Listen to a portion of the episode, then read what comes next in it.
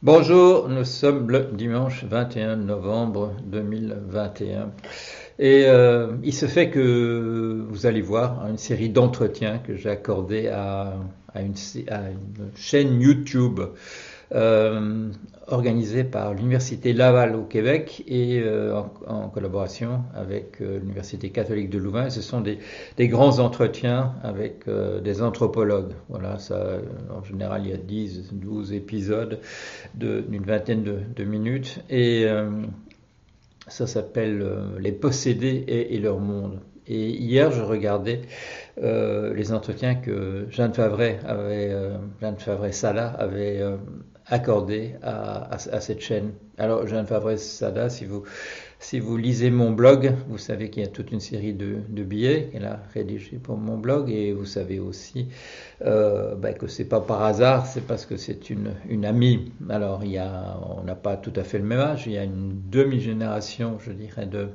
de décalage entre nous, mais j'ai la surprise, voilà, en, voyant euh, toute l'histoire de sa vie racontée, euh, que nous avons été en contact, voilà, avec un décalage de 10-12 ans parfois, avec les mêmes personnes, voilà, nous avons eu des affinités avec les, avec les mêmes, et je savais en partie, mais pas, mais pas pour le tout.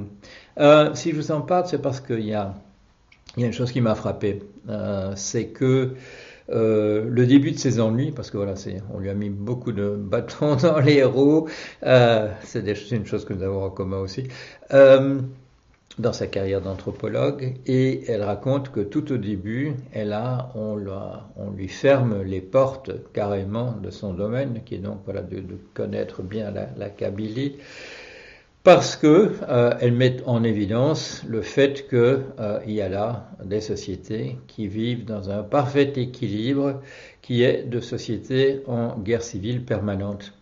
Alors c'est le genre de choses qu'on ne peut pas dire. Euh, vous le savez, il faut dire que l'homme est très pacifique, que l'espèce humaine est très pacifique et que de temps en temps il y a des petits accidents qui sont le fait que euh, ces sociétés soient en guerre. Vous ne pouvez pas dire, comme Jeanne Favre l'a dit, qu'il y a des sociétés qui vivent depuis des millénaires euh, dans un état de guerre civile, de vendetta, etc. Et que c'est la manière qui, qui fait qu'elle se perpétue. Non, et vous ne pouvez pas dire, comme moi non plus, quand je tends un regard en arrière, euh, l'histoire de l'espèce humaine, c'est des guerres avec quelques trêves de temps à autre. Non, il faut surtout pas dire ça.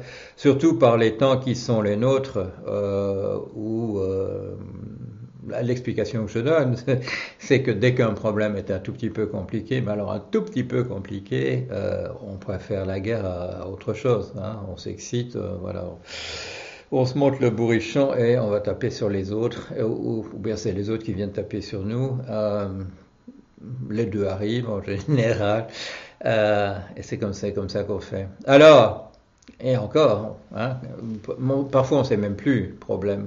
Hein, il y a la, fameuse guerre, de la vache entre la Belgique et la France.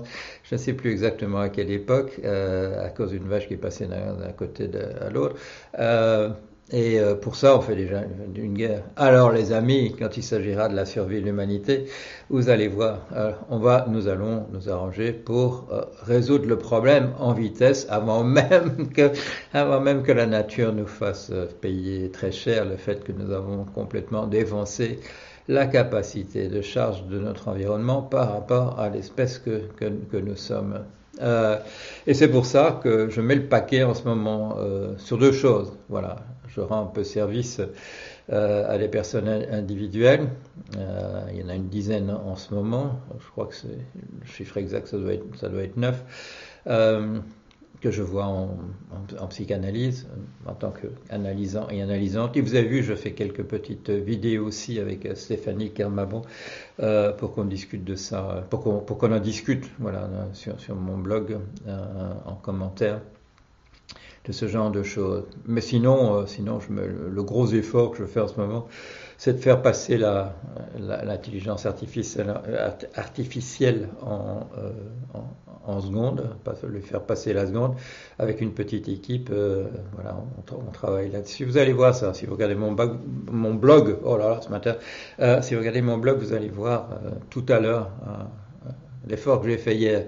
Euh, j'essaye de, j'essaye, vous allez voir, j'essaye vraiment de prendre les questions que l'IA essaie de résoudre et de les poser en, programmeur. Je ne propose pas des programmes, mais je propose des, voilà, des ébauches de programmes. Comment il faudrait faire vraiment si on veut vraiment refaire l'être humain euh, au niveau de la machine? Et je crois personnellement, je crois qu'il n'y a aucun intérêt à le faire.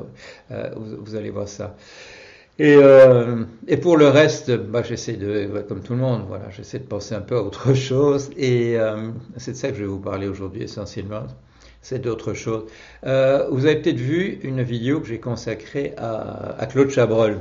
Voilà, il m'est venu euh, l'idée il y a quelques mois, parce que ça prend du temps, de, ça m'a pris du temps de compléter, euh, de voir les films de Chabrol que je n'avais pas vus, parce qu'il y en a une, cinquantaine, et on ne les trouve pas tous. Parfois, on les trouve dans des éditions extrêmement compliquées. J'en ai trouvé un là récemment que je ne trouvais pas ailleurs.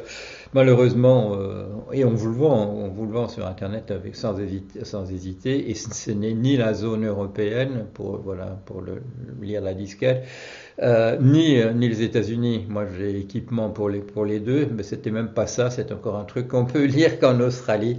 Euh, mais on n'hésite pas à vous le vendre sur l'Internet. Et donc, voilà, j'ai vu une longue série. J'ai dû voir maintenant une, voir et voir, revoir, parce qu'au au, passage, j'ai eu envie de revoir ce que j'avais déjà vu, que j'avais beaucoup aimé. Et, et donc, je vous, ai, euh, je vous ai fait une vidéo où je parlais du plaisir que j'avais à regarder les, films de, de, Chabrol. Et ce qui m'avait frappé, je ne sais pas si j'en ai parlé, mais c'est le fait que parmi mes préférés, euh, il, y en a, il y en a deux. Voilà, je vais vous le montrer. il y a celui-là, euh, Les fantômes du Chapelier et Betty. Voilà, ça c'est vraiment, je les mets dans, voilà, je les mets tous les deux dans les, cinq premiers. Et ce qui m'a frappé évidemment en y repensant, c'est le fait que, vous l'avez vu, c'est d'ailleurs bien écrit dessus, euh, non c'est en petit en fait, en fait c'est en petit sur les deux, que ce sont des histoires de, de Georges Simenon. Alors, euh, Georges Simenon, je viens de regarder les, les dates de 1903-1989. Et euh, vous le savez, bon, il n'y a pas que il a pas que Chabrol qui ait fait des films de, euh, à partir de romans de Siménon. Il y, a, tous ceux qui ont été faits sur des, des maigrets.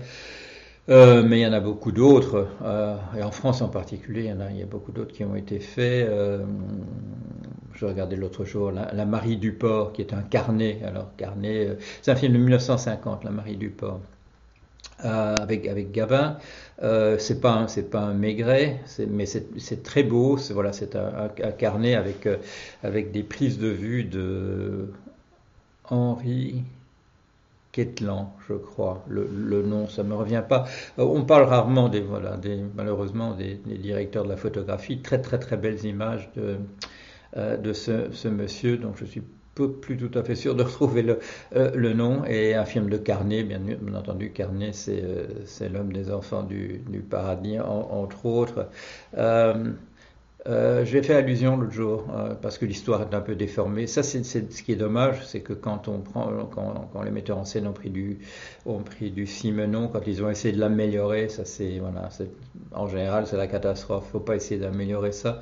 Euh, c'est en général parfait. Et ça, c'est une remarque que faisait Chabrol faisait Chabrol, c'est qu'en parlant de, en parlant de Betty, il dit, euh, voilà, c'est un roman cinématographique.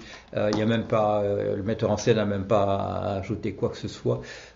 il peut reprendre parce que c'est fait comme au cinéma avec des flashbacks, des, trucs en avant, avec les pratiquement des, plans qui sont qui sont découpés avec les angles de vue. C'est pas que Siméno en parle, mais il, il, le fait. Voilà, il a compris le langage cinéma il l'écrit en langage, euh, en langage cinéma, avec peu de description, euh, peu de peu de description des personnages, peu de, peu de description de, de, l'arrière-plan. Et ça, c'est au, voilà, c'est au cinéaste de, le mettre. Et euh, heureusement, Chabrol, lui, quand il a fait Betty, il a, il a, en fait, j'ai voulu voir. C'est ça, c'est ça qui m'a conduit à relire du Siménon.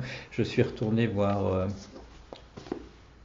voir Betty, voilà le roman, on le voit pas, c'est écrit sur la tranche, voilà Betty. Euh, j'ai voulu voir, par curiosité, j'ai voulu voir euh, euh, la différence entre Chabrol et, et, et Simon. Et il, a, il a raison, Chabrol, quand il en parle.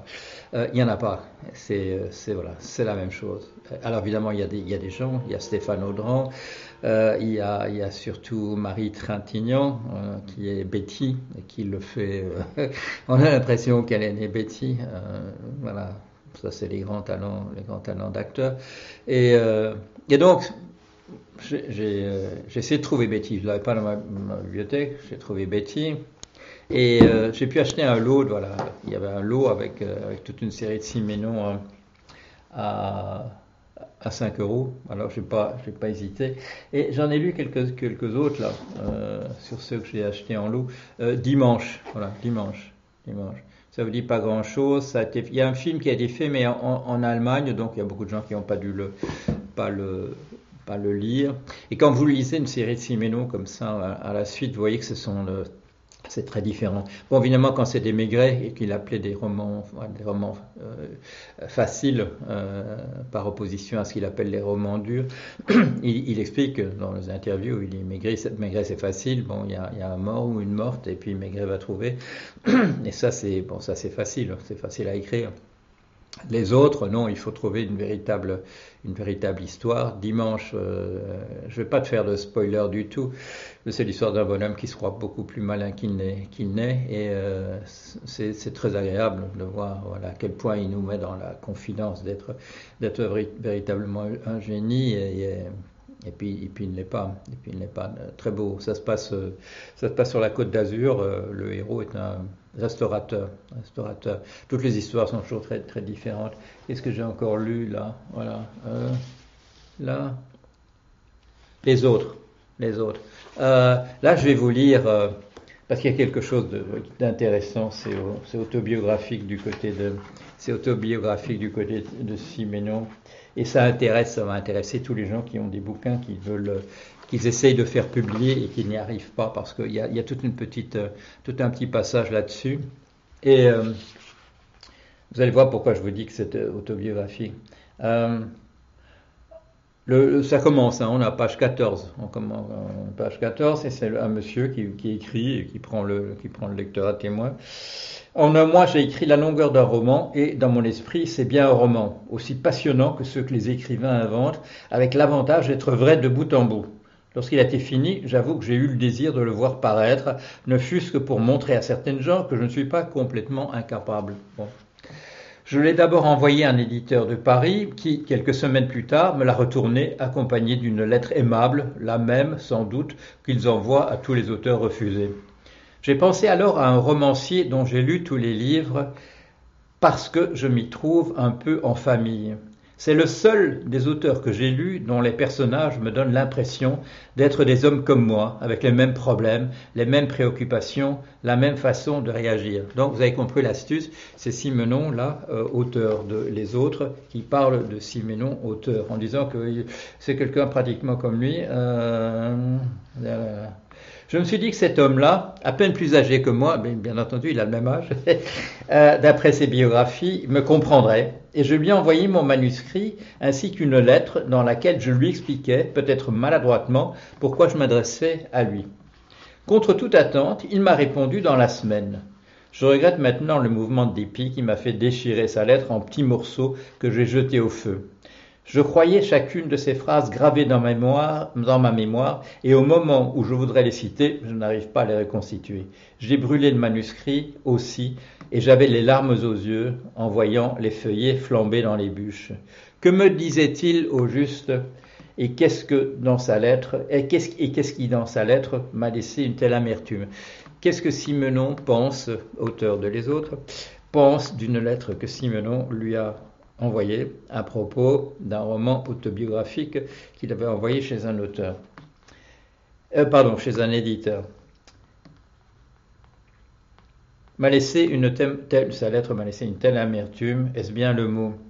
N'ai-je pas surtout été humilié? Comme quand on vous surprend dans une attitude dégradante. Certes, ouvrez les guillemets, il m'avait lu de bout en bout avec un réel intérêt. Bon, il ajoutait que c'était, entre guillemets, un document humain. Et on trouvait dans la même phrase le mot, émouvant. Mais justement à cause de cela, ouvrir les guillemets, on ne se sentait pas en présence d'une œuvre littéraire à proprement parler. Il n'employait pas le terme confession, que je sentais néanmoins dans son esprit. Ouvrir les guillemets. Je ne crois pas me tromper en pensant qu'on peut vous identifier avec votre personnage et que vous avez vécu vous-même assez récemment. Fermez les guillemets. Je ne le cachais pas. Et si le livre était paru, beaucoup de gens n'auraient pas manqué de me reconnaître. Alors pourquoi étais Jules Serré c'est qu'il y avait justement cette fameuse phrase que je ne retrouve pas, à la fois explicite et réticente, une phrase à laquelle tout écrivain qu'il est, il a dû réfléchir un bon moment. En vous lisant, on a l'impression assez pénible d'assister malgré soi à. Voilà. Et euh, alors, où est l'astuce? Où est l'astuce? C'est que c'est que Siménon a eu cette expérience. Il a écrit un, roman qui s'appelait euh, qui s'appelait Pédigré, euh, qu'il a eu du mal à, faire publier. Il été publié en 1948. Celui que je lis là était, été publié en 1962, mais il se souvient de ça. Euh, finalement, il s'est fait assassiner par tout le monde quand le livre a paru quand même, en particulier par des gens qui se reconnaissaient dans les personnages, parce que c'était effectivement des gens qui dans son entourage. Il a fini par le, on a fini par le republier en 1952 et euh, avec, avec des tas de passages caviardés que, que les, les avocats divers des différentes personnes avaient, fermi, avaient, euh, avaient euh, été parvenus à, faire euh, caviarder. Et euh, mais alors pourquoi est-ce que les autres, pourquoi est-ce que les autres, euh, voilà, pourquoi est-ce que les autres est intéressant de ce point de vue-là? Pas parce qu'ils nous racontent ça au départ, mais parce que le reste de l'histoire, c'est le personnage qui explique qu'il a écrit un truc autobiographique et qu'on ne voit absolument pas euh, un, un, roman qu'il trouve très intéressant de sa propre vie. Euh, il arrive dans le reste des pages à, la, raconter sa vie. Il la raconte entièrement. C'est-à-dire qu'il a pris l'éditeur à contre-pied. Voilà. Et c'est sans doute, ce, je me dis, c'est ce que euh, ce que Simenon a dû se dire après l'expérience de Pédigré et tous les, les, déconvenus. Il a dû se dire, j'aurais dû m'y prendre autrement et j'aurais dû m'y prendre comme dans les autres, c'est-à-dire euh, voilà, passer mon histoire sous la forme, sous une forme romancée, euh, où on n'a pas l'impression que c'est véritablement de moi que, je parle. Alors, euh, encore un, là, je crois que j'en ai acheté 10 d'un coup, mais euh, comme ils n'étaient pas chers, à 5 euros, c'est des trucs d'époque, voilà, c'est des trucs, ce sont des éditions je ne sais pas si c'est premier tirage, probablement pas, mais c'est des éditions originales. Et là, celui-là s'appelle Striptease. Et là, vous savez, euh, dans, un une interview, euh, Simenon explique qu'il connaît bien les stripteaseuses, il connaît bien les prostituées, etc. Et euh, quand on lui demande pourquoi êtes-vous la personne qui a, dit un jour que vous aviez eu des relations avec 10 000 femmes différentes, j'ai vu ça, je vais pas recherché ça, mais je suis tombé dessus et il dit bah, simplement parce que j'ai voilà au moins une par jour euh, sur 30 ans, ça fait, ça fait, ça fait, ça fait 10 000. C'est pas un calcul que j'ai fait. Mais euh, voilà, je suis une personne euh, addicte. Voilà, j'ai une, une, addiction. Une addiction. Euh, ça me perturbe en, en permanence le, le, fait d'avoir l'envie de faire l'amour. Et voilà, j'ai vécu, comme ça. Euh, avec des épouses, des, concubines, euh, des maîtresses, euh, et puis euh, de, de, me rendre au bordel, etc. Et, ça, bon, striptease, on, effectivement, on, voit que voit qu'il sait très bien de quoi il parle. Voilà, c'est des, conversations, c'est un condensé de conversations avec des stripteaseuses et des observations de lui-même sur, sur de nombreuses, nombreuses années. Alors, qu'est-ce que je lis encore? Il y en a, voilà, ça, ça, ça j'ai retrouvé, voilà, c'est, euh, je, voulais le, lire pour la, la mauvaise, étoile. Euh, il se fait, bon, ça c'est un peu de, mon autobiographie à moi, il se fait que à la, à la cantine de la, c'est un nom, je sais plus, c'est un, nom, euh, comment s'appelait, c'est pas les cantines, ce sont les, ces magasins euh, qui existent dans les casernes, voilà, j'oublie le nom que ça, en français, le mot technique. Et, euh, mais euh, il y a la même chose à l'FAO à Rome pour les gens, le personnel des Nations Unies. Il y a, un, grand magasin où on vend, tout, où on peut acheter des choses pas chères parce que c'est détaxé, bien entendu, euh, pour les gens, les fonctionnaires des Nations Unies. Et là, avant de prendre l'avion de Rome pour quelque part en Afrique, je ne sais plus exactement où, euh, j'avais j'avais pris sur le rayon, j'avais pris euh, La mauvaise étoile, La mauvaise étoile de, de, Simon. Et euh, c'est une série de, c'est pas très long, c'est une centaine de pages et encore c'est, c'est je sais pas combien, il y a une demi-douzaine d'histoires et c'est de, voilà, c'est, c'est, c'est très très beau parce que c'est le thème, c'est les gens qui ont qui ont eu pas de chance. Voilà, les gens, voilà, les gens dont le destin, c'est de ne pas avoir eu de chance, c'est pour ça qu'il appelle ça la mauvaise étoile. Et un autre que j'ai acheté l'autre jour parce que, voilà, en cas de malheur. Pourquoi? Parce que j'avais vu le film, c'est pas un film de Chabrol, euh, c'est un film de Autant Lara, et c'est un film de Autant Lara dont, euh, Truffaut disait que c'était le seul film de Autant Lara qui était, voilà, qui était présentable et qui même qui était pas mal du tout. Et là, euh, contrairement au film de Carnet, il n'y a aucune recherche sur les, sur les angles, il n'y a aucune recherche même sur la lumière. La lumière est même assez mauvaise dans tout le, dans tout le film, de ce film de, de Claude Autant Lara. Euh, mais le film n'est pas mal. Il est, il est pas mal parce que, bon, parce que c'est une histoire de Siméno, euh, parce qu'il y a Gabin, et il y a surtout, il y a surtout euh, dans un de ses plus beaux rôles, certainement, il y a, il y a Brigitte Bardot, qui là, euh, voilà.